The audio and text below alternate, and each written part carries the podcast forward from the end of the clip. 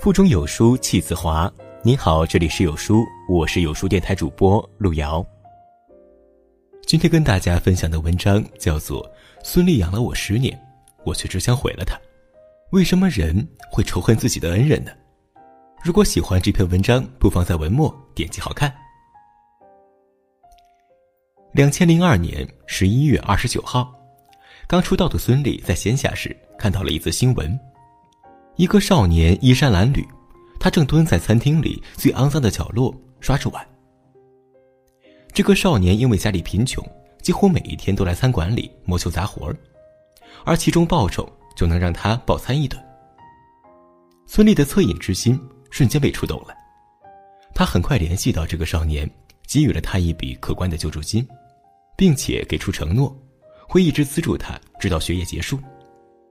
既然钱的问题解决了，这个少年就开始专心读书。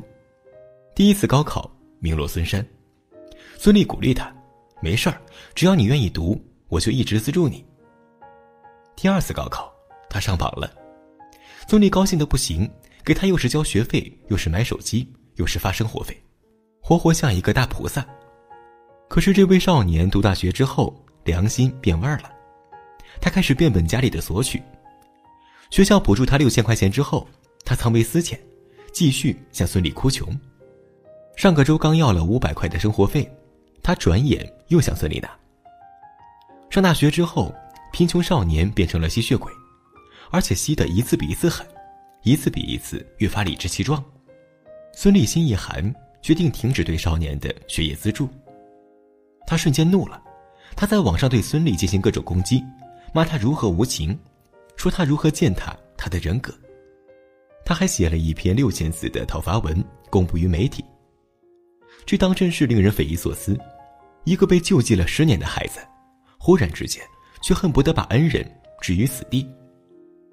看着如此赤裸裸的仇恨，孙俪含泪哽咽。这世界到底怎么了？人和人之间还有真诚吗？真的很可惜，人心从来都是不可测的。你对他第一次施舍的时候，他可能感激涕零，恨不得跪到你脚下；当你第一百次施舍的时候，他却很可能恨不得杀了你，然后站到你的位置上，拥有和你一样的资源。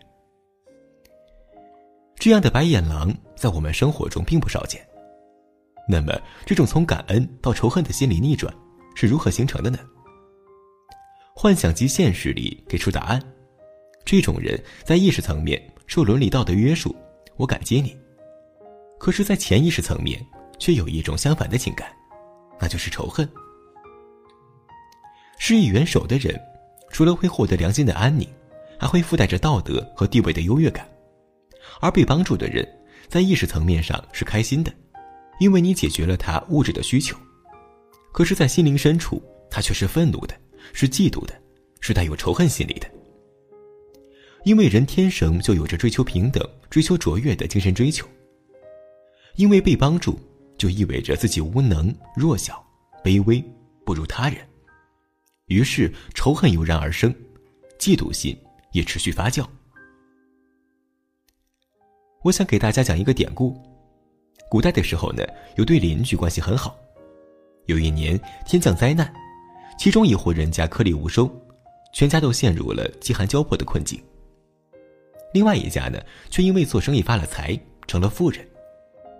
这时候啊，富人给穷人送去了一碗米，穷人接过米之后，感动的眼泪都快下来了，说：“滴水之恩，日后定当涌泉相报。”后来，穷人终于熬过了最困苦的岁月，可是日子还远远比不得富人。富人出于好心。又送给穷人一斗米。可这个穷人拿着一斗米回家之后，瞬间发飙了，他开始四处的说富人的坏话。他这龟孙子家里有那么多粮食，他为什么就不能多给点就这一斗米顶个屁用，老子吃完了还不是得继续挨饿吗？于是恩人变仇人，这两家从此绝交。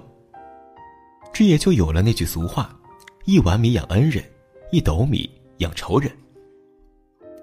穷人接受一碗米的施舍的时候，其内心是快乐远大于仇恨的。可是当穷人接受一斗米的施舍的时候，他内心就成了嫉妒大于快乐，仇恨强于感恩。因为每一次接受帮助时，穷人潜意识里就会滋生出一种因为卑微而产生的仇恨，与之对抗的是自己的道德和良知。随后，当潜意识仇恨积累的越来越多，自我道德良知已经无法把它压制时，活生生的人就变成了白眼狼。就比如那个攻击孙俪的少年，他一个本科生，在认知层面上肯定也知道，人家帮我是情分，不帮我是本分，凭什么必须按照我的意愿来呢？但是没办法，他内心深处就是恨孙俪，嫉妒孙俪，情绪积累那么久，忽然爆发出来，也就懒得管是非对错了。仇恨帮助自己的人，这是一种普遍存在的微妙心理。可它却被道德和良知压制着，它存在于潜意识里，平时很难被我们所察觉。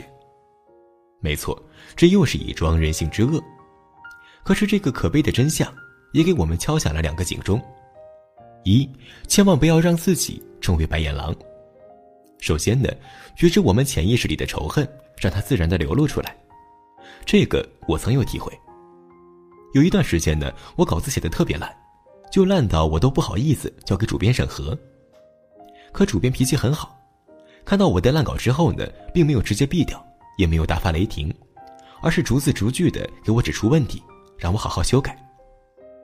讲真的，对于这样的帮助，我心里特别感激。但是呢，就在我改稿的时候，偶然会有一种可怕的情绪瞬间划过我的脑海，那是一种稍纵即逝的仇恨。凭什么你可以对我指指点点？凭什么我不可以是你的主编？难道就你聪明？觉知自己潜意识里的怨气之后，我开始触碰它，接纳它，使它与理性碰撞，而非用理性压制。斯科特说：“正视妄念就是化解妄念。”只有这样，我们才不会让潜意识里的仇恨积少成多，成为我们思想和行动的希特勒。再者呢，是让自己学会感恩。人从来都是一个善恶共同体，只有当你的善念远胜于恶念，感恩之心远强于嫉妒之心，那么恶才不容易被激发，我们的良心才不至于被本性所淹没。二，狗不能喂太饱，人不能对它太好。《世说新语》里讲过一个故事，一个女儿在出嫁之前收到母亲告诫：“你到了婆家，尽量少做好事。”女儿问：“不做好事，那可以做坏事吗？”母亲回答：“好事都做不得，那坏事就更做不得。”这被母亲所说的好事，自然就是无底线的对别人好。因为恩人变仇人，有时候就是一碗米和一斗米之差。因为白眼狼连他自己都不知道，自己为什么会这么忘恩负义。尤其是当你为尊，他为劣，你是强者，他是弱者时。你更是要带有分寸感的去为对方付出，那分寸应该在哪儿呢？在对方的良知里，也在你所能承受的背叛极限之中。所以说啊，不做白眼狼很好，不盲目做雷锋也同样重要。爱人的前提是自爱，而心中一直有爱的前提，就是让这份爱在浮世中免受伤害，在人性善和恶的摩擦之下，依然不失去它最初的。那份光泽，共勉。在这个碎片化的时代，你有多久没读完一本书了？长按扫描文末二维码，在有书公众号菜单免费领取五十二本共读好书，每天有主播读给你听。我是主播路遥，在美丽的山东烟台为你送去问候。喜欢这篇文章，记得在文末给好看的文章点个好看。明天同一时间，我们不见不散。拜拜。